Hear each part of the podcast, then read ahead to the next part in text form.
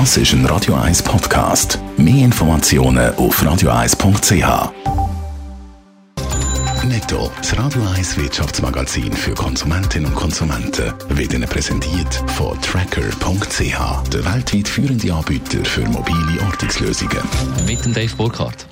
Die EU soll gegen Google und Facebook vorgehen. Das fordert die Menschenrechtsorganisation Amnesty International. Unter anderem darum, weil Google und Facebook nur können genutzt werden wenn man den Zugriff auf seine Daten erlaubt. Das verstoße gegen die Menschenrechte und soll jetzt per Gesetz verboten werden. Die Pharmabranche überweist immer mehr Geld an Ärzte, Spitäler oder Gesundheitsorganisationen. Im letzten Jahr hat das Sponsoring über 180 Millionen Franken betragen.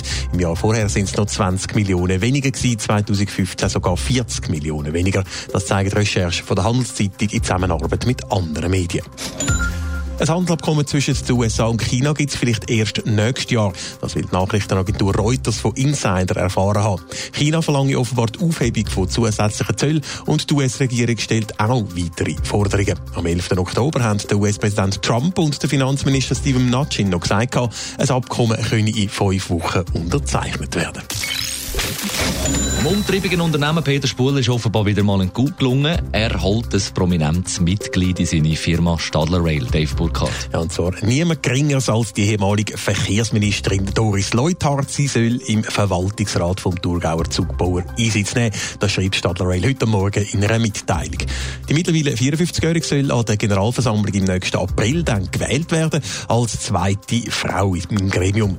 Mit ihrer ausgewiesenen Fachkompetenz in Verkehrs- und Infrastrukturfragen und der politischen Kompetenz als ehemalige Verkehrsministerin werde Doris Leuthard eine wesentliche Bereicherung für den Verwaltungsrat von Stadler sein, lässt sich der Firmenpatron Peter Spuler in der Medienmitteilung zitieren.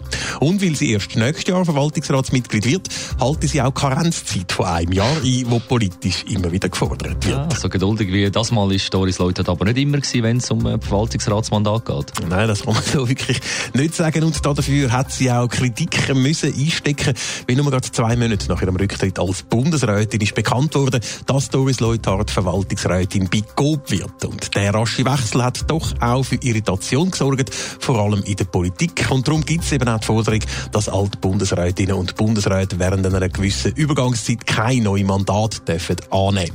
Und Doris Leuthard zeigt sich jetzt offenbar gelüttert und steigt erst im nächsten April bei Stadler ein. Netto, das Radio 1 Wirtschaftsmagazin für Konsumentinnen und Konsumenten, ist Ihnen präsentiert worden von Tracker.ch. Weltweit funktionierende Ortungslösungen. Ja, sie fährt also nicht nur gerne Postautos, sondern auch gerne Zug.